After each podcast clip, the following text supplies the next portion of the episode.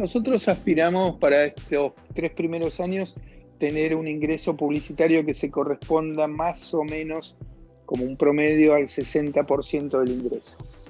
Es decir, que a fin del tercer año eh, esperamos que el ingreso por, por membresías sea un 40% y la publicidad un 60%.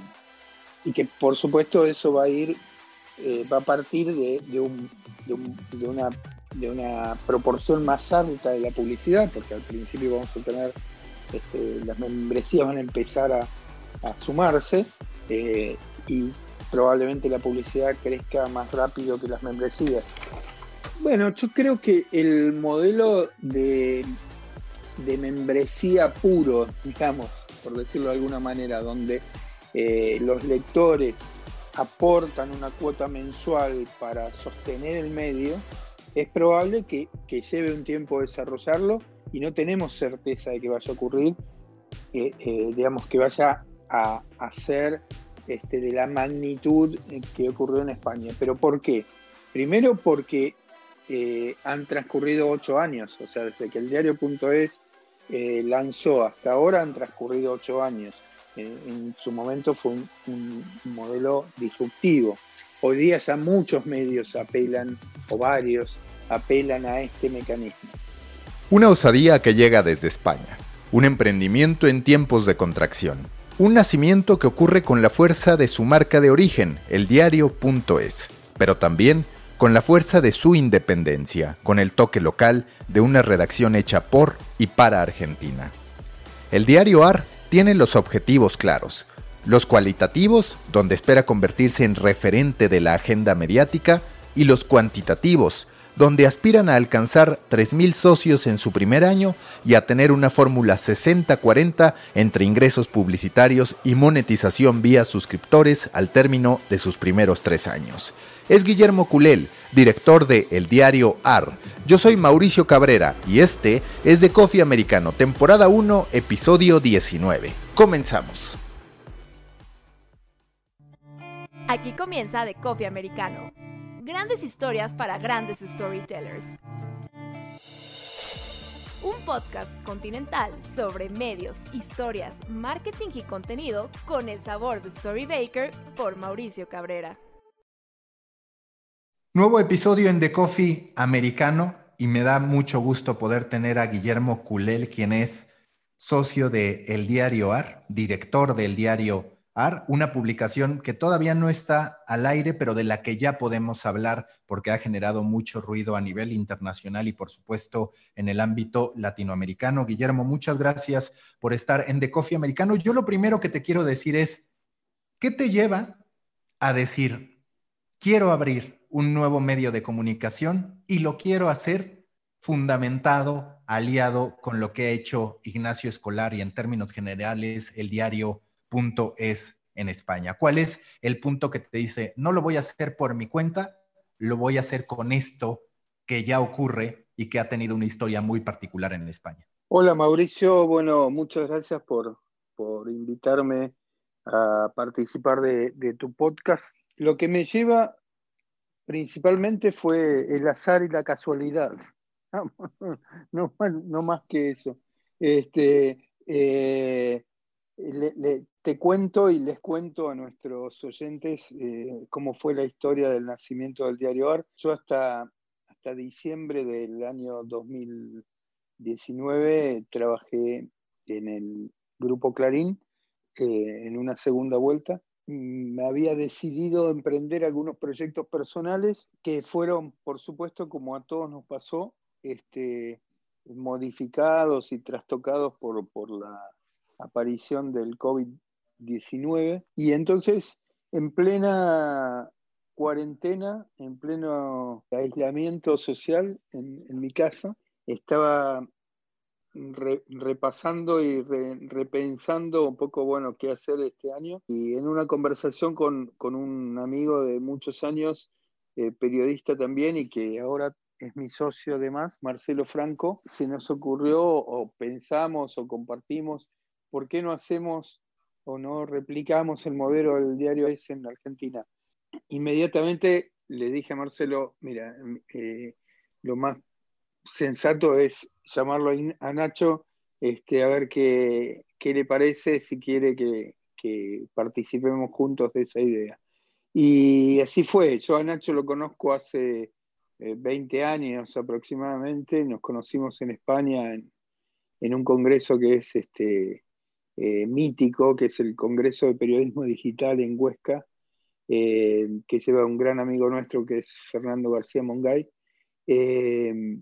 y bueno, entonces lo llamé a Nacho, Nacho había estado en Buenos Aires en diciembre comiendo en mi casa, nos vemos con cierta frecuencia, todo lo que nos permite los viajes que hacemos.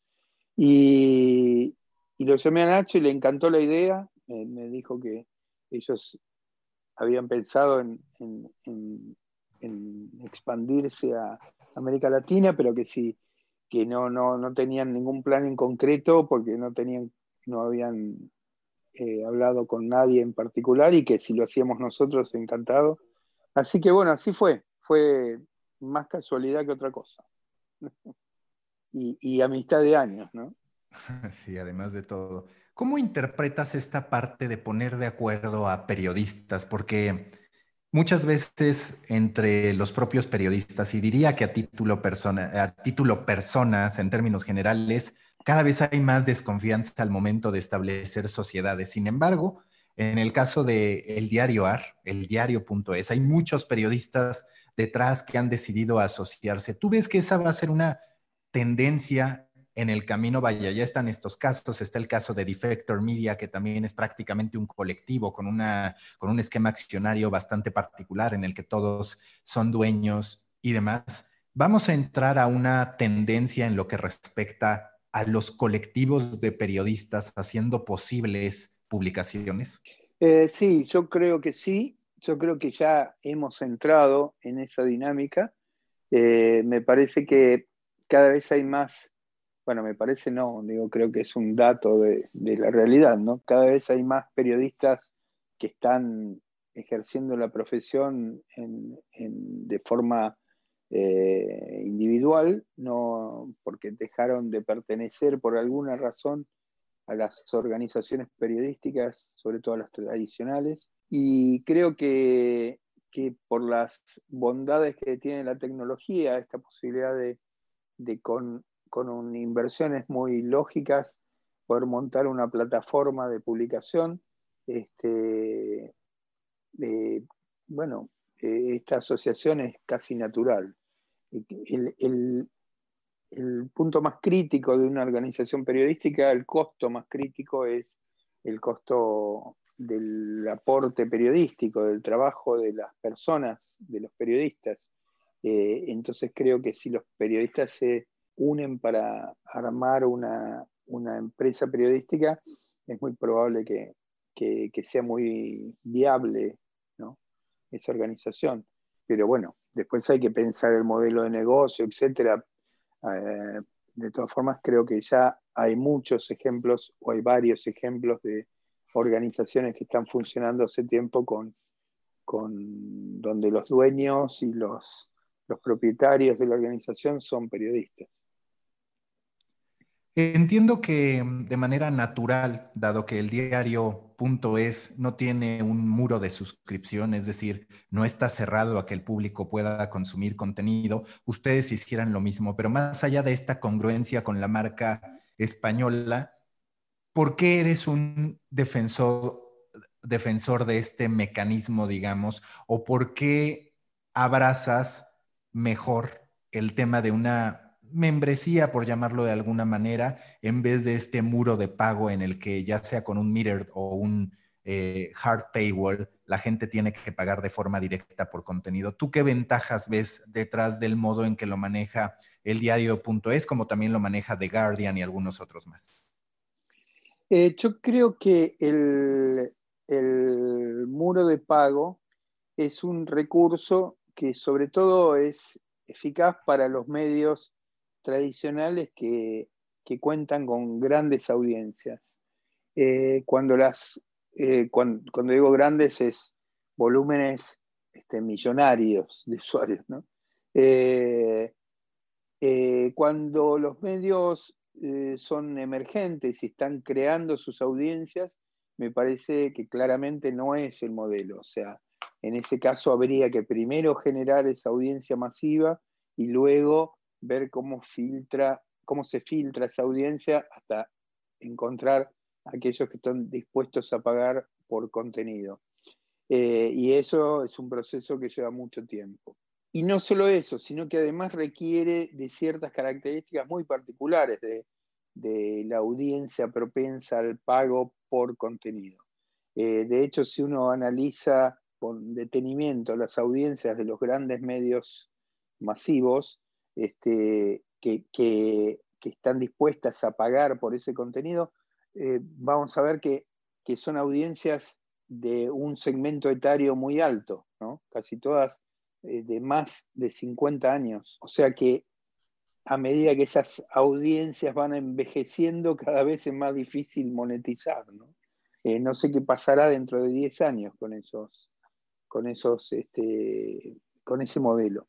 Bueno, pero más allá de eso, nosotros creemos en la comunidad, creemos en la formación de una comunidad que sea, que sea fan de, nuestro, de nuestra producción que estén contentos con lo que nosotros producimos, no porque estén necesariamente de acuerdo con el contenido, sino porque eh, los enriquece, porque los, les, es útil, los sirve, les sirve para la discusión, de alguna manera los representa. Y entonces esa comunidad que primero hay que, hay que conformar, eh, eh, es la que está dispuesta a sostener el modelo y a sostener el, el, proyecto para que sea viable y sustentable. Ese es, ese es lo que está de fondo, me parece, y, y, me y es muy válido. Eh, o sea, es muy, primero, el diario.es ya lo demostró que eso funciona eh, y, creo que nosotros también podemos demostrar que en Argentina también es, es posible hacerlo. De todas maneras, más allá de la membresía para sostener el diario, si no fuese así, eh, también hay otras formas en que la eh, comunidad podría contribuir, participando de actividades, de, algunos contenidos específicos, de, productos que podamos generar siempre asociados a la marca. Entonces, es un modelo que es este, muy virtuoso porque parte del afecto de la comunidad por un medio que le permita, eh, que, deba ser sustentable para poder seguir dándole, eh, brindándole información y, enriqueciendo su, capacidad de, discernir como ciudadanos también. El tema de la asociación con el diario.es claramente parte de semejanzas pero mucho del discurso de lanzamiento ha sido también tanto de su parte, es decir, del diario AR como del diario.es y de Ignacio Escolar en lo particular, es, se trata de una publicación independiente en términos de que tendrá sus diferencias cuando así lo considere conveniente con respecto al modelo del diario.es. Para ti, en esos primeros análisis que has podido hacer de algo que todavía no existe, pero que sí están trazando, ¿cuáles son esas diferencias particulares que podremos encontrar entre la versión argentina, entre el diario AR y el diario.es? Mira, eh, eh, yo creo que cuando Nacho enfatiza la diferencia, y también nosotros lo hacemos, lo que queremos es marcar que esta es una edición local, ¿eh? o sea, que este es un proyecto local, que no es el resultado de, no es un, digamos, una asimilación a lo que sería una corresponsalía o a un eh, subproducto de, un, producto principal que es el diario español.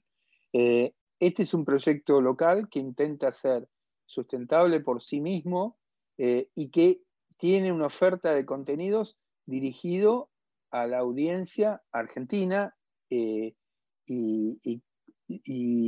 con ese foco bien claro. Entonces, me parece que ese es el énfasis. Este, y que además tiene una lógica económica eh, propia, digamos. Nosotros tenemos que hacer que este proyecto sea viable eh, por sí mismo. Este, por supuesto que tenemos el apoyo y el, empuje inicial del diario español, pero esta es una sociedad argentina donde la sociedad española es parte. entonces, por eso decimos que somos proyectos hermanos, porque de alguna manera estamos replicando el modelo, pero lo estamos haciendo insertados en una cultura eh, eh, local y con, y con todo lo que eso significa respecto de la producción y la generación de contenido periodístico. Ambas versiones al final han tenido sus dificultades al momento de lanzarse. El diario.es como un medio pionero en la búsqueda de monetización a través de usuarios, digamos que cuando ellos emergen y empiezan a hacer su muy buena base, todavía no estaba en los principales medios de su país bajo un esquema de paywall.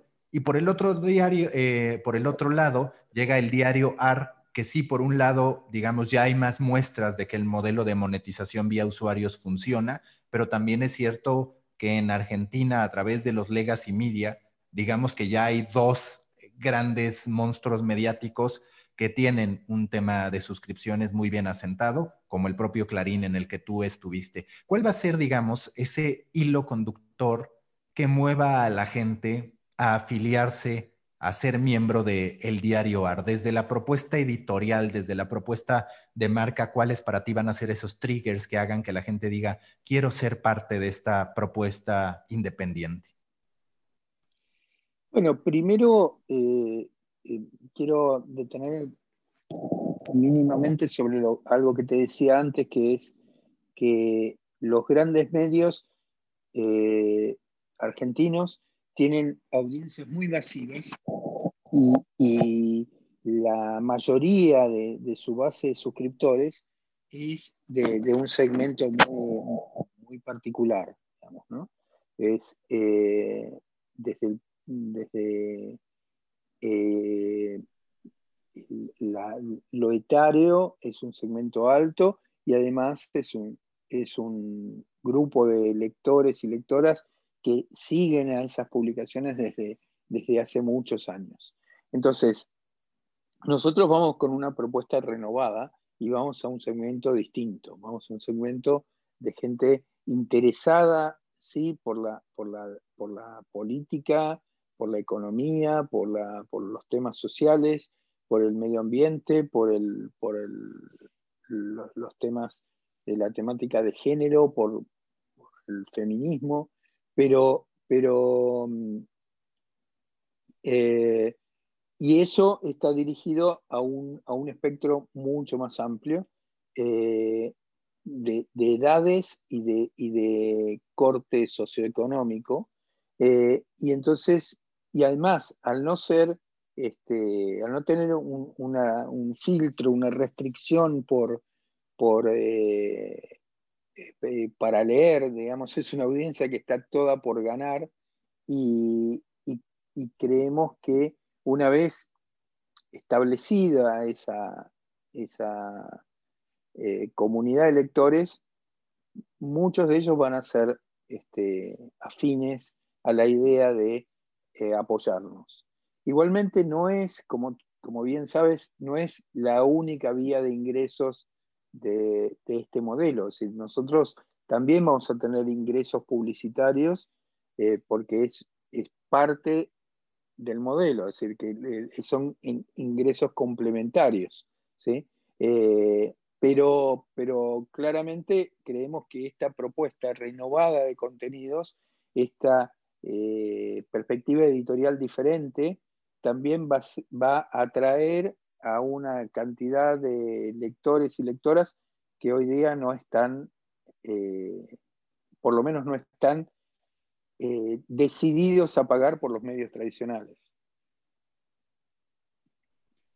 ¿Cómo es el análisis? ¿Qué análisis llevaron a cabo para decir, estas son las piezas que necesito de inicio? Porque hablando de un emprendimiento, por así decirlo, que ya tiene un hermano mayor, por llamarlo de alguna manera, de pronto podrían haber caído en la tentación de vamos a iniciar más grandes o quizás no, o quizás a partir de las lecciones aprendidas por el propio el diario.es fue que pudieron tomar decisiones, pero se habla de que ustedes serán por ahí un equipo de 20 personas. ¿Cómo fue ese armado para decir, esta es la operación mínima viable que necesitamos para poder pensar en los siguientes niveles, en desbloquearlos en algún punto?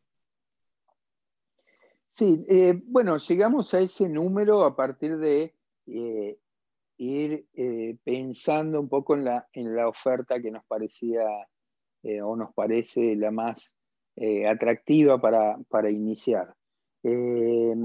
Como el, el diario.es incluso arrancó con menos gente, con 12 personas en su redacción. Nosotros vamos a tener un, un equipo un poco más grande pero suficiente. el ejemplo que doy siempre es, si uno toma un medio eh, masivo y empieza a, distinguir en sus contenidos y a separar y, quita lo viral y quita lo que es este, eh, el mundo del, espectáculo, de la farándula, eh, el, deporte de manera así, este, eh, también en masiva como, propuesta, eh, y se queda con el núcleo de, duro de la política, la economía y los temas sociales, eh, el volumen ya no es tan grande o vasto como para que no sea posible competir o, hacer una oferta que sea este, que esté a la altura. Eh, y eso es lo que nosotros creemos que podemos alcanzar con este equipo. Eh, nosotros tenemos un equipo que se dedica eh, básicamente, como te decía, a la política, economía, temas sociales, internacionales y, por supuesto, con una, columna vertebral que es el Breaking News, que es el a partir de donde surgen el resto, digamos, la ampliación de esos temas, más los temas propios de nuestra agenda y un elenco de, columnistas, eh, creemos, muy, muy interesante por, su, por sus características.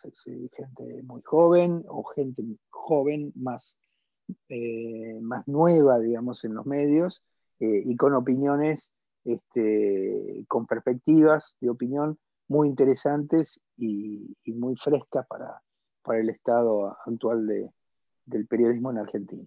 ¿Cuáles son las primeras batallas que ustedes quieren ganar? Vaya, entiendo que ahorita están implementando, que se están preparando para lanzar, que seguramente ya incluso hay algún proceso de pensamiento y de ejecución sobre algunas piezas de contenido, pero si tú tuvieras que hablar de lo que quieres lograr en el primer mes o durante los primeros dos meses que ya incluiría al 2021, ¿qué sería? Mira, nosotros queremos eh, ocupar un espacio en la agenda diaria de, la, de, la, de los temas eh, más, digamos, dicho en, eh, en, términos este, de, de, temperatura, digamos, más calientes de la Argentina, ¿no? Es decir, más, eh, más este, importantes de la Argentina. En esos temas queremos tener presencia en la agenda y creemos que lo podemos hacer. ¿Eh? Creemos que lo podemos hacer. Con que, digo, esto es una, aspiración, ¿cómo decir? Es más una expresión de deseo, esto que voy a decir, que, porque no sabemos qué va a ocurrir, pero claramente eh, ojalá pudiésemos instalar nosotros un tema por semana, por ejemplo, en los primeros tiempos. ¿eh? y, creo que no es tan difícil porque ya sin, sin, sin haber lanzado el sitio ya de algún modo lo estamos haciendo. Eh, le hicimos una entrevista, o le hizo eh, eh, Nacho Ignacio Escolar con, con Martín Siva, que es nuestro director periodístico, al presidente de la Argentina, a Alberto Fernández, hace una semana y la publicamos ayer en el diario.es. Y ya fue una entrevista que fue tomada por todos los medios de la Argentina este, y, todos con, algún destacado respecto de lo que se habló en esa entrevista. Así que, bueno, ya, como te decía, sin haber todavía eh, eh, lanzado la producción, ya estamos participando de esa construcción de agenda. Y esa es nuestra aspiración, seguir haciendo eso. Y que justo hablaba con Ignacio el modo en que él pues ha capitalizado, se ha convertido en un vocero de eldiario.es. Ahora no solo tú, sino también dos o tres piezas clave de El Diario AR se están posicionando en la charla mediática, en las redes sociales, están en algunos casos participando en webinars. ¿Cómo ha sido para ti esta parte de todavía no lanzar el diario AR, ya estar atendiendo entrevistas o invitaciones como esta? Y por el otro lado, sí estar acaparando atención de, competidores, es decir, de manera natural, tú ahora incorporarás a tus labores cotidianas el también estar eh, digamos, como un vocero, como una marca personal que respalda una marca colectiva o corporativa? Bueno, primero eso se dio espontáneamente, no es parte de un plan, digamos. Nacho es un referente claramente eh, porque ha sido un pionero, un impulsor de un, modelo periodístico muy novedoso y, de éxito, un éxito ya probado. Este además ha sido el mejor el mejor año del diario.es este, en términos de, audiencia y de resultados. Eh, entonces, bueno, yo de algún modo participo, me sumo a ese, a ese, a ese tren de, éxito eh, porque formo parte de un proyecto que también es colectivo. O sea, no es, este no es mi proyecto, digamos, sino es un proyecto de un grupo de periodistas donde bueno, yo soy el más senior, pero no, más senior por edad, no necesariamente por, por, experiencia, por conocimiento o por inteligencia, pero sí por edad. Este, y, y bueno, me, sumo, me sumo a esto y, con, nuestro equipo, nosotros tenemos dos directores eh, eh, que, lideran al grupo de periodistas uno es Martín Silva, que es el director periodístico, y otra es Silvina Egui, que es este, la directora de comunidad de esto que tenemos que construir, como decía, y que también forma parte de las decisiones editoriales. Y después está Marcelo Franco, que es, que, es eh, socio del diario AR, eh, y Marcelo Franco es el director, este, el editor general del sitio, eh, y, que de algún modo vela por la estrategia del contenido de todo el sitio integral. Pero bueno, a, mí me, agrada hacer de alguna manera parte de esta comunicación eh, y, sobre todo de transmitir optimismo a los periodistas, es decir, de que, de, que, de que estos cambios que hemos sufrido, sufrido literalmente, ¿no? es decir, que muchos de nuestros compañeros eh, han quedado sin trabajo y, han, este, y la, están pasando y, o la han pasado mal, este, bueno, eh, hay una, hay una esperanza, hay un camino que se está abriendo para que los periodistas puedan eh, seguir trabajando y aportando a la sociedad lo que se espera del periodismo. ¿Cuál va a ser esta máxima en términos de publicidad? Porque ya en alguna plática el propio Ignacio me compartía que estaban buscando por ahí dentro de, dentro de tres años alcanzar el punto de equilibrio, en el primer año poder juntar tres mil socios y demás. Pero como tú decías, sus reparticiones o su distribución de ingresos no solamente contempla la parte de las membresías, sino también la parte de la publicidad. ¿Qué objetivos se han puesto a ese respecto? Y si, por ejemplo, en esos tres años que está el punto de equilibrio, ¿qué tipo de peso le pusieron a la, publicidad? ¿Cuál es lo que ustedes están esperando? Que por supuesto se puede terminar inclinando a una u otro, a otra pata o parte de, este, de esta fórmula. Nosotros aspiramos para estos tres primeros años tener un ingreso publicitario que se corresponda más o menos como un promedio al 60% del ingreso. Es decir, que a fin del tercer año eh, esperamos que el ingreso por, por membresías sea un 40% y la publicidad un 60%. y que por supuesto eso va a ir, eh, va a partir de, de, un, de, una, de una proporción más alta de la publicidad, porque al principio vamos a tener, este, las membresías van a empezar a, a sumarse eh, y probablemente la publicidad crezca más rápido que las membresías. Eh, pero el, punto de llegada en el tercer año esperamos que esté en una relación más o menos de un 60-40. ¿Cuál va a ser la filiación o la ideología del diario AR? Platicando con el propio Ignacio, pues él mismo reconocía que en parte porque así lo querían, pero también en parte porque a algunos no les gustaba, el diario.es era visto como de izquierda. Jonah Peretti, por ejemplo, ahora que habló sobre el New York Times, que mencionó las razones por las que adquiere el Huffington Post, habla de que él ve una oportunidad detrás de que los grandes medios se están yendo a un tema de suscripciones y que cuando tú construyes una audiencia basada en suscripciones de manera natural, empiezas a generar contenido que vaya acorde a esos suscriptores. ¿Cuál es tu visión a este respecto, entendiendo que está en construcción de el diario AR y la ideología que, tendrá en términos de la información política o de información general? Eh, bueno, primero, eh, nosotros vamos a, digamos, como, como, como punto de partida vamos a hacer periodismo. Y el periodismo, como sabes, este, tiene como, como obsesión este, informar la verdad. Eh, ahora, por supuesto que es un punto difícil de alcanzar porque no, siempre se logra, este, eh, porque hay puntos de vista divergentes, porque hay datos que son este, eh, complejos y, todo un trabajo que realizar.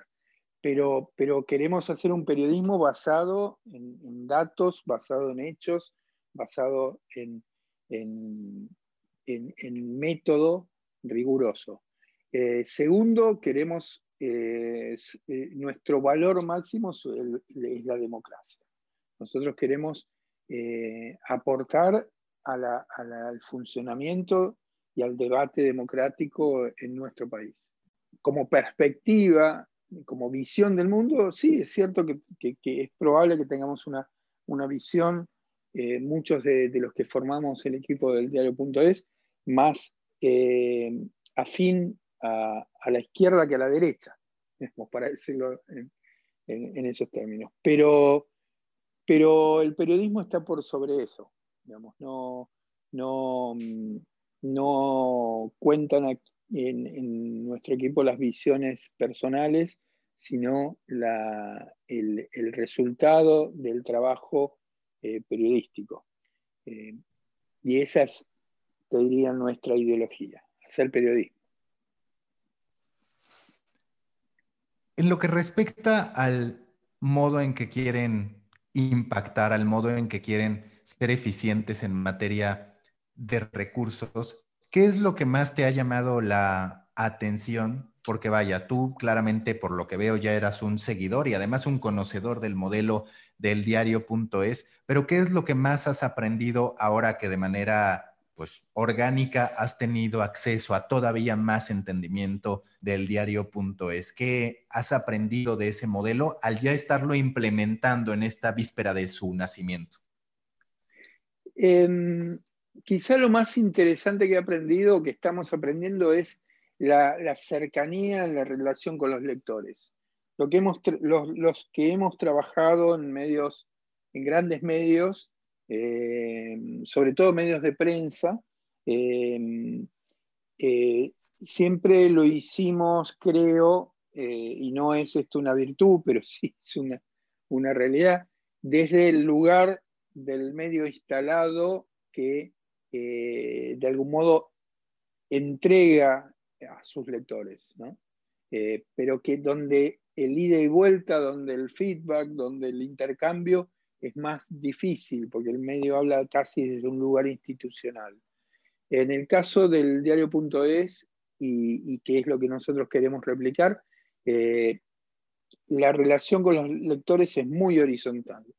No solamente respecto del contenido, sino también de la gestión de la empresa periodística, donde todos los resultados son transparentes, se comunican semestralmente a los lectores, los lectores participan también de algún modo de la, de la, vida de la empresa periodística.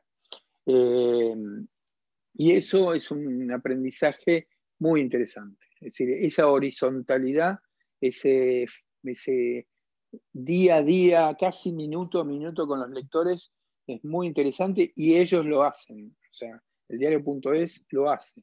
No puedo decir que nosotros lo hacemos porque aún no existimos, pero tenemos todas las intenciones de hacerlo y, es lo que estamos absorbiendo con mucha avidez y con mucho placer también de parte de, de la organización del diario.es.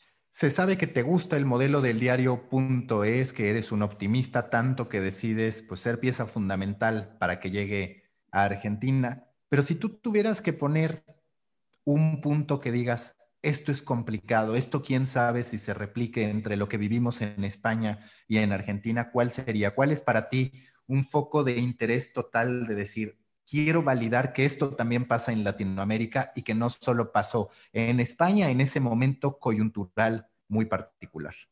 Bueno, yo creo que el modelo de, membresía puro, digamos, por decirlo de alguna manera, donde eh, los lectores aportan una cuota mensual para sostener el medio, es probable que, que lleve un tiempo desarrollarlo y no tenemos certeza de que vaya a ocurrir eh, digamos, que vaya a, ser este, de la magnitud que ocurrió en España. ¿Pero por qué? Primero porque eh, han transcurrido ocho años, o sea, desde que el diario.es eh, lanzó hasta ahora han transcurrido ocho años. En su momento fue un, modelo disruptivo. Hoy día ya muchos medios apelan, o varios, apelan a este mecanismo, por un lado. Eh, segundo, porque hay que hacer, como te decía, una construcción de comunidad. Eh, pero yo creo que esa construcción de comunidad sí es posible y yo soy totalmente optimista con eso. ¿eh? Y una vez construida la comunidad, no es necesariamente el aporte de una cuota mensual el único mecanismo posible. Quizá podamos vislumbrar o entender o darnos cuenta de que hay otros mecanismos sobre la marcha. Y otra variante por la cual quizás sea dificultosa este, este, este camino de la, de la, membresía pura, eh, es porque también estamos en una economía diferente. Es decir, la situación de Argentina hoy día es una situación de crisis económica. Entonces, en ese contexto también es complejo pensarlo. Eh, pero no perdemos el optimismo, pero eh, de, que esa parte del modelo funcione eh, con éxito. Pero si, no fuese así y, la comunidad está construida, nosotros pensamos que con eso, con ese logro, vamos a, conseguir este, un aporte importante para la sustentabilidad del modelo.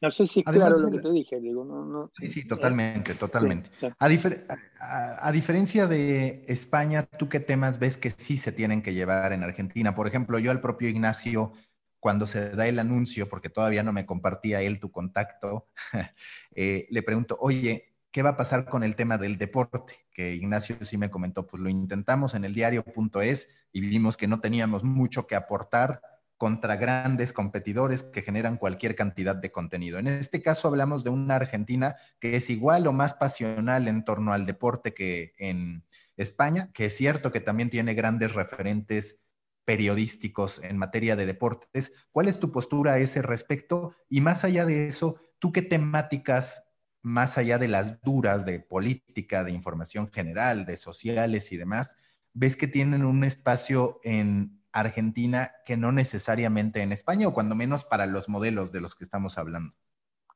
Eh, bueno, primero respecto al deporte, yo creo que, que, eh, como, como, bien dices, Argentina es un país donde el fútbol sobre todo, eh, los deportes en general, pero el, fútbol sobre todo, es, determinante porque además se mezcla el fútbol con la política y con otros aspectos este, que hacen a, la vida eh, del país, ¿no? Este, entonces, creo que algo de, oferta deportiva tenemos que hacer, pero lo estamos pensando más por el lado de la opinión y por el lado de, la, del, análisis que por el lado de la información dura eh, en, cataratas, ¿no? Es decir, eh, creemos que, eso es, como, como, bien decías, hay muchos medios que, lo están ofreciendo y, no es algo donde tengamos que competir. Eh, pero hay otros temas que nos interesan más que el deporte. Y claramente te diría que son este, los temas vinculados a, la problemática de género, eh, al feminismo y al, medio ambiente y concretamente al cambio climático. Esos son nuestros, nuestros temas, los temas que nos obsesionan. En lo que respecta al rol de los columnistas, yo cada vez sostengo más que es algo curioso, porque en la época de los impresos, pues había mucha gente que compraba diarios por leer a una persona particular. Digamos que durante muchos años en digital, como que hasta cierto punto se diluyó eso, y sin embargo ahora estamos viendo un gran retorno del posicionamiento de las personas, a veces hasta por encima de los medios de comunicación o creando sus marcas independientes. ¿Qué tan relevantes van a ser estas figuras de las que ya has hablado, los columnistas, para el diario AR? Y más allá del diario AR, si tú percibes que de nueva cuenta los columnistas, las personas detrás de una opinión, van a ser claves para el negocio de los medios de comunicación.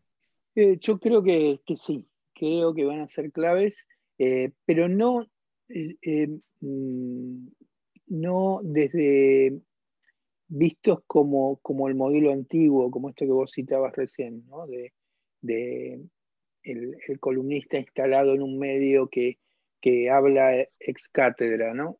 sino que eh, pienso que en, lo enriquecedor en un medio es un columnista en un coro de columnistas donde hay voces incluso disonantes, ¿no? Este, donde hay, donde hay tensiones, donde hay eh, perspectivas diferentes y, esa opinión funciona en la medida en que produce más opinión. Eh, y en ese sentido yo creo que hay, eh, un horizonte interesante de, crecimiento y de, mm, enriquecimiento de ese funcionamiento.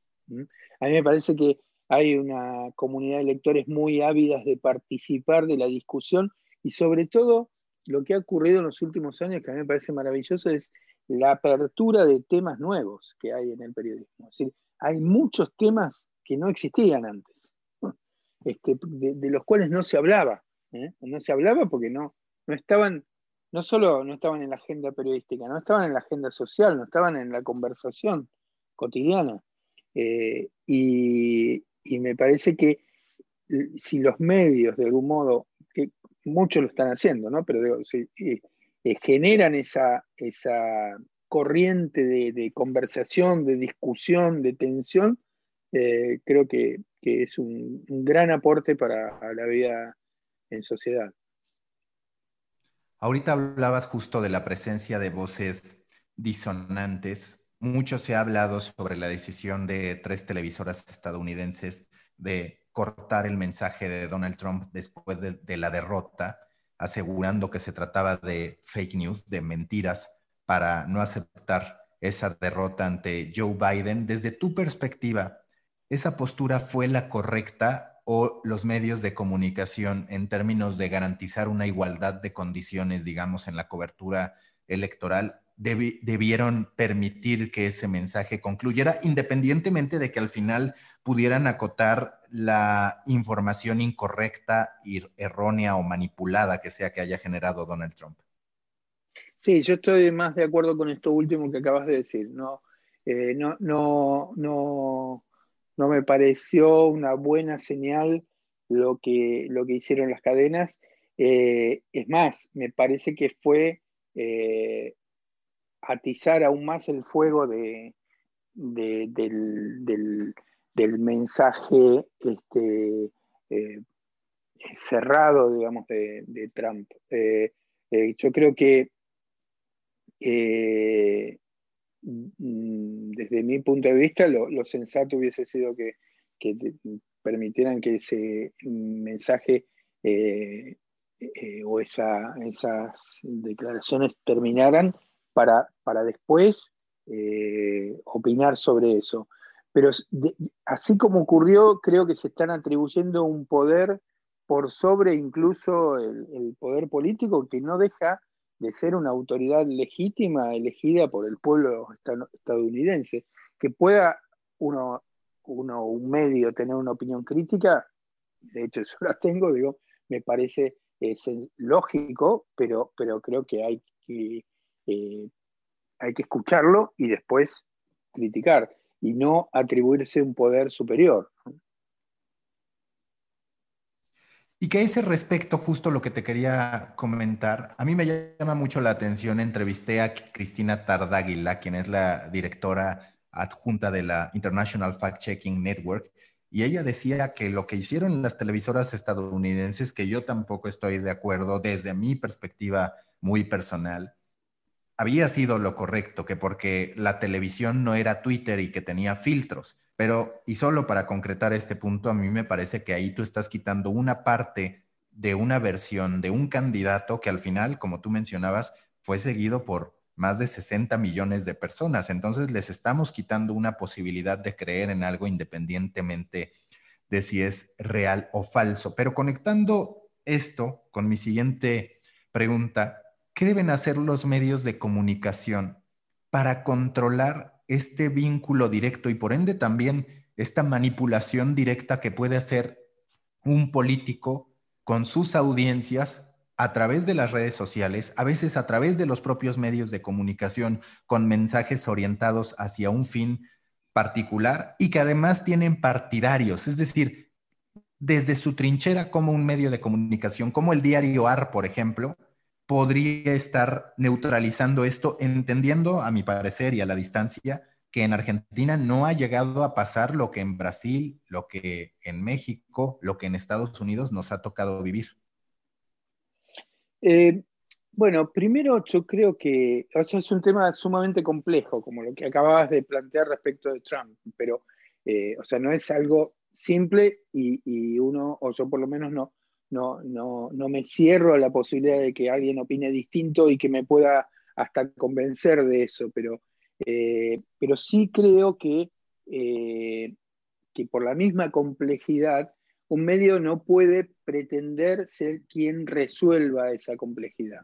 Eh, me parece que lo que nosotros, y más una característica del ecosistema de información eh, contemporáneo es la, instantaneidad, la pluralidad, la, diversidad y también la posibilidad de que se filtren informaciones falsas.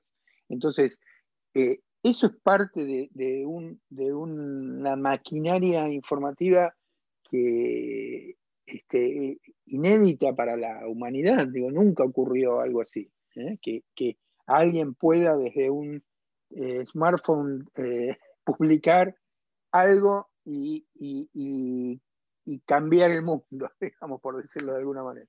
entonces, esa, esta nueva complejidad no creo que pueda resolverla un medio, un medio de, comunicación periodístico, digo, un diario o lo que sea, o un sitio.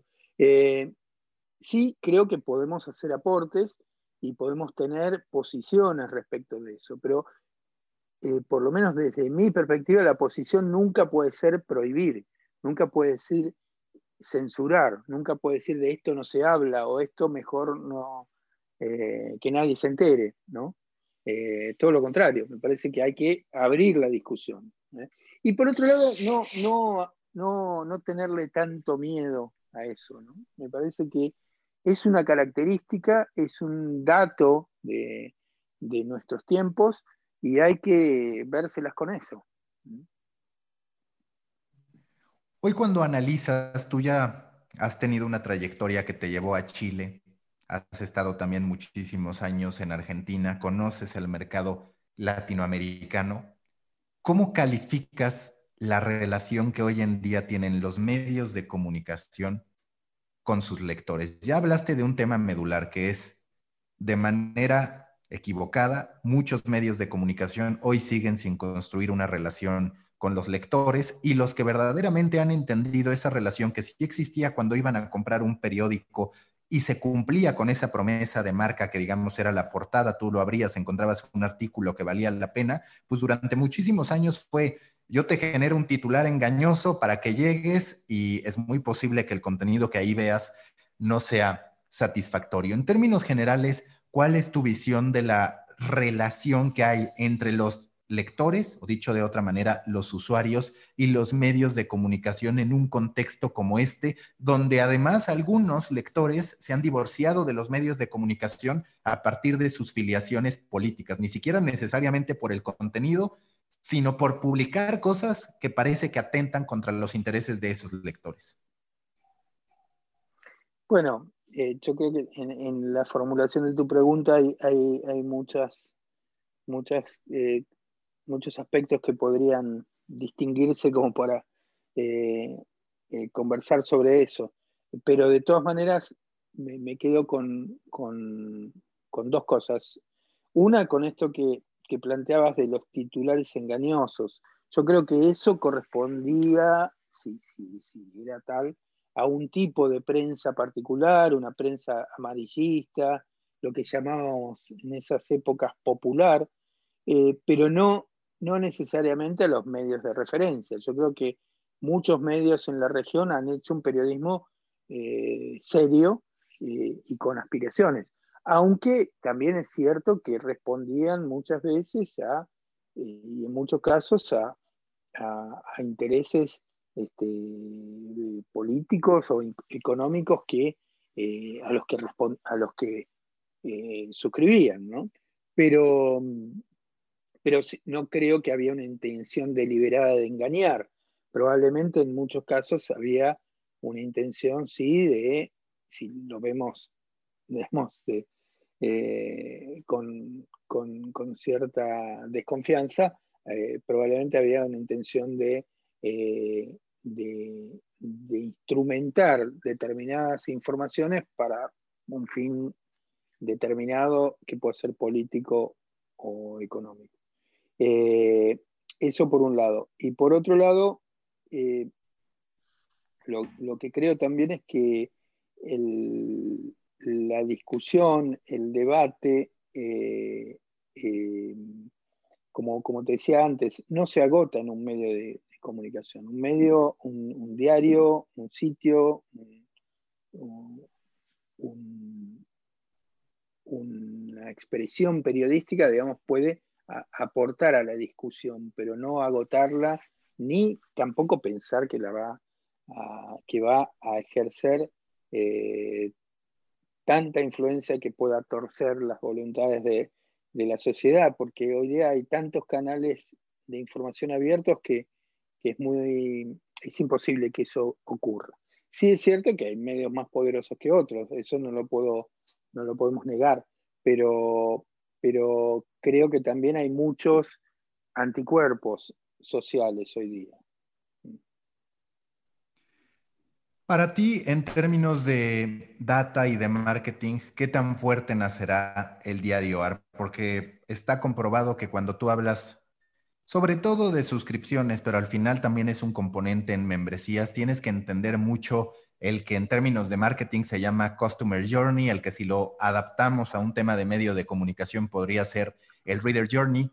¿Qué tantas prácticas están buscando implementar de esa data, de esa metodología? Pues mucho más de una empresa convencional, por llamarlo de alguna manera, que tiene un producto y que está buscando que ese producto llegue a la mayor cantidad de personas posible, pero que además esas personas a las que llegue tengan el potencial de poder invertir en él, de poder creer en él y de poder, digamos, tomar una acción más allá de la de leer y, e irse.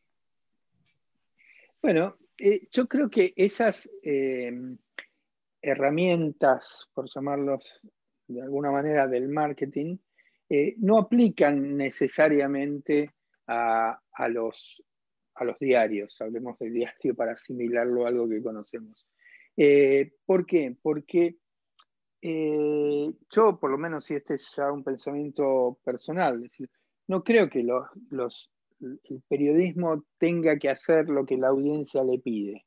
Digamos, no, vamos a hacer eh, contenido a medida de los deseos de la audiencia. Nosotros vamos a hacer periodismo y vamos a construir una audiencia a la que le interese un medio que haga periodismo, no que le diga lo que quiere escuchar.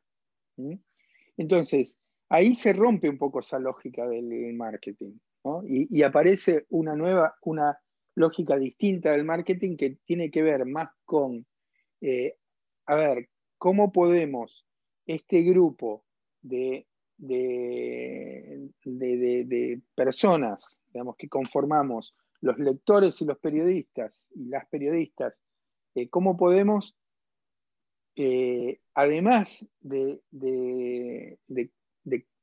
contentarnos, digamos, con el, producto periodístico, de, estar eh, interesados por conocer, y difundir informaciones veraces, este, y pensamiento, e inteligencia, y, discusión, y conversación. Además de eso, ¿cómo hacemos para sostener el diario, por un lado, y por otro lado, para generar este, un flujo de ingresos que nos permita eh, ser sustentables.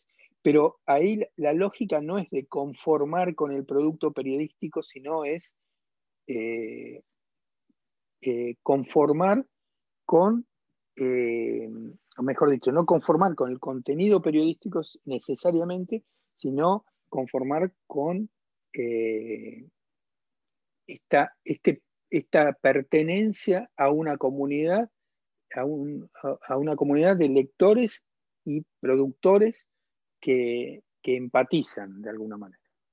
No sé si, es claro eso, pero digo, para, para poner un ejemplo, muchas veces vemos en, los medios, sobre todo los, los, que trabajamos en los medios, que eh, hay muchas herramientas para ver cuáles son las notas que la gente lee y producimos más de eso. ¿eh?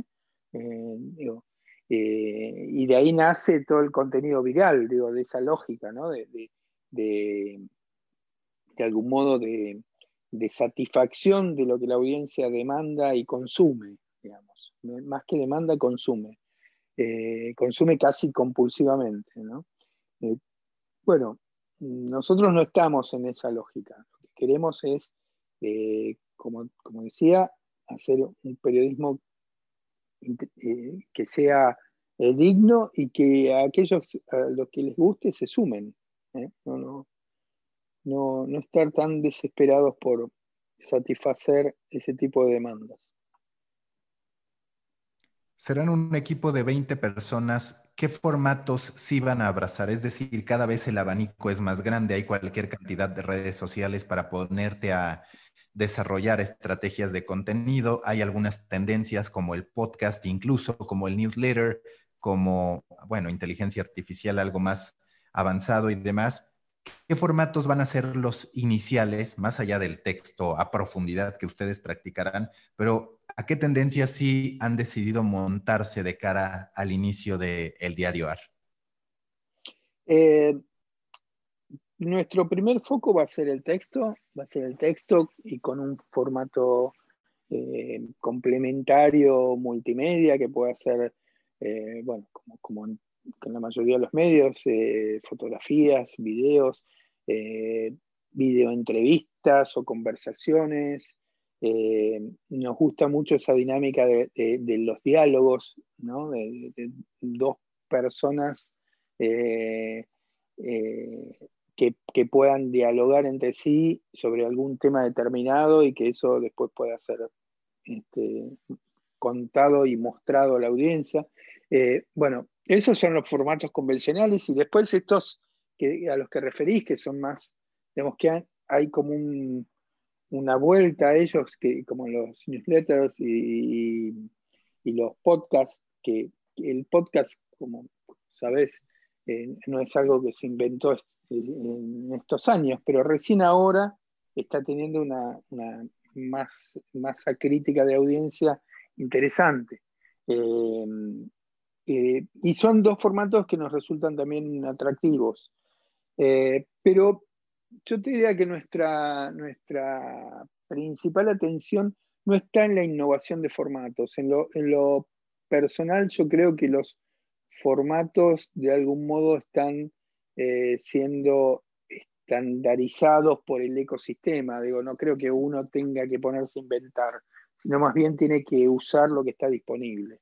Y en ese sentido hay formatos interesantes en las redes sociales, las historias, eh, los hilos de Twitter, eh, ahora los, este, eh, formatos similares al de TikTok.